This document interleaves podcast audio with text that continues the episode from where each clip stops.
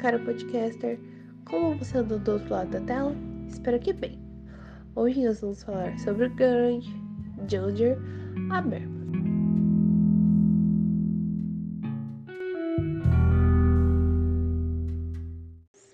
Para começar, vamos falar um pouco sobre a história dele. Habermas nasceu em Düsseldorf, Alemanha, no dia 18 de junho de 1929, e seu pai era um pastor protestante. Durante sua juventude, já se interessava por questões sociais e dedicou-se à leitura das obras de Marx. Em 1954, aos 25 anos, doutorou-se em filosofia pela Universidade de Bonn. Sua carreira universitária foi acompanhada por uma intensa participação nos movimentos sociais da sua época. Sendo assim, passou a escrever como freelancer para jornais alemães. Seus textos chamaram a atenção do filósofo Theodor Adorno que em 1956 o convidou para trabalhar como seu assistente no Instituto de Pesquisas Sociais de Frankfurt, posteriormente conhecido como Escola de Frankfurt. Em 1959 deixou esse instituto. No ano seguinte, completou seu segundo doutorado na Universidade de Marburg. Sua tese, que o qualificou como livre docente, foi publicada em 1962 como a transformação estrutural da esfera pública, e assim iniciou sua carreira como professor na Universidade de Marburg.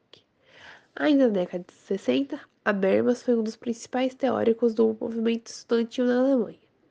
Embora tenha efetivamente rompido com o núcleo radical do movimento em 1967, quando eleitor alertou sobre a possibilidade de um fascismo de esquerda.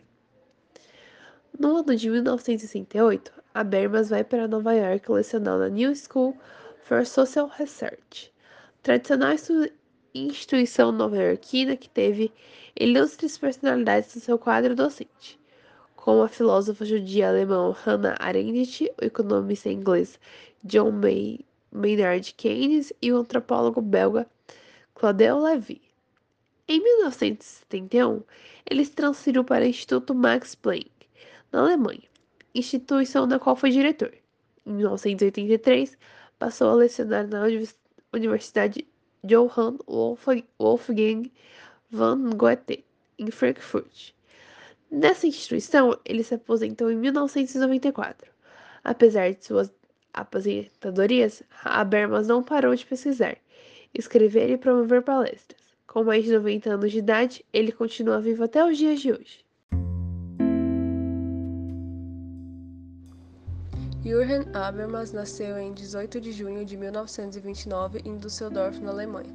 Após obter um doutorado em filosofia na Universidade de Bonn em 1954, Habermas trabalhou como assistente de Theodor Adorno entre 1956 e 1959 no Instituto de Pesquisas Sociais da Universidade de Frankfurt.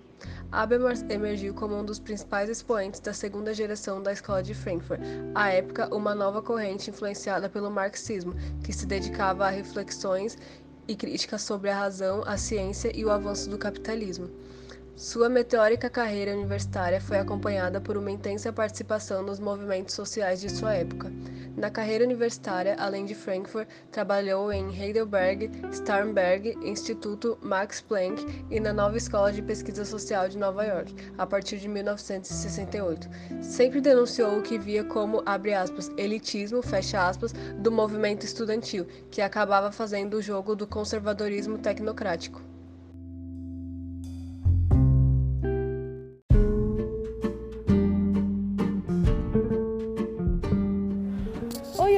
Hoje eu vou falar um pouquinho sobre o que Habermas defendia. Habermas deixou um extenso legado de ideias e teorias para a compreensão da política, da ética e da comunicação com as seguintes teorias. Teoria da ação comunicativa. É embasado por duas perspectivas diferentes, o materialismo histórico dialético de Marx e o funcionalismo de Weber, além da filosofia da linguagem e da teoria crítica da Escola de Frankfurt. A ação comunicativa é uma complexa teoria de interpretação do mundo e da socialização. A socialização é complexa, pois é um resultado dos processos individuais que se colocam em conjunto. Assim, começa-se um processo de fundamentação da ética que resulta das ações individuais e do convencimento das pessoas com base na comunicação. A comunicação é o mais fundamental processo humano na ótica de Habermas, pois é ela que permite a interação e a instauração de processos éticos e de socialização. A ação comunicativa é um processo de comunicação livre e racional, de extrema importância para a consolidação da democracia. Também temos a razão comunicativa. É a razão ou a racionalidade por trás da ação comunicativa. Ela surge como uma proposta de emancipação do ser humano em oposição à razão instrumental, descrita por Adorno e Horkheimer, filósofos da escola de Frankfurt, como a lógica capitalista brutal que apenas utiliza a racionalidade como meio para algo e não reflete sobre si mesma.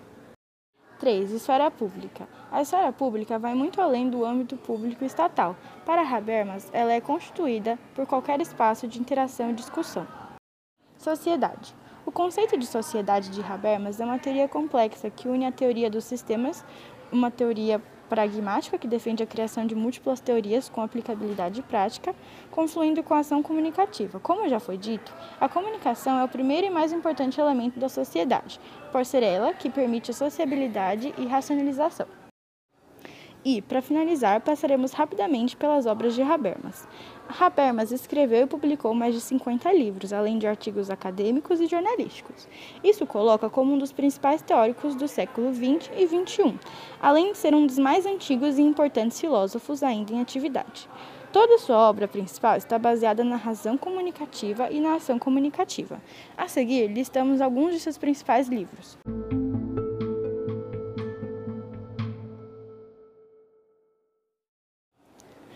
Teoria da ação comunicativa. Nesse livro, Habermas lança com detalhes o seu principal conceito de ação comunicativa. Consciência moral e agir comunicativo. Nesse livro, o pensador relaciona de maneira pragmática a moral e o agir moral com a razão comunicativa como meio de intervenção pragmática. Inclusão do outro. Nesse livro, o filósofo fala da importância da inclusão e do reconhecimento da pluralidade para a formação de sociedades republicanas democráticas o Ocidente Dividido, que é escrito e publicado após eventos terroristas como o 11 de setembro e a guerra no Iraque. Nele, Habermas tece uma dura crítica política de guerra ao terror implantada pelo governo estadunidense. Para o filósofo, o que divide o Ocidente não é o terrorismo, mas sim a política estadunidense desrespeitosa com as normas do direito internacional. E, por fim, a dialética da secularização, sobre razão e religião, ele não é um livro intenso sobre as teorias de Habermas, mas a sua importância está no seu largo alcance e na proposta de dialogar com o intelectual religioso sobre um tema muito importante, a fé e a razão. O livro foi escrito em parceria com o Papa Bento VI.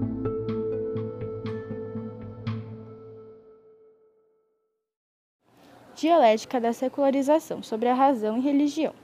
Esse é o último livro que eu vou falar. Ele não é um livro intenso sobre as teorias de Habermas, mas a sua importância está no seu largo alcance na proposta de dialogar com o intelectual religioso sobre um tema muito importante, a fé e a razão. O livro foi escrito em parceria com o Papa Bento XVI.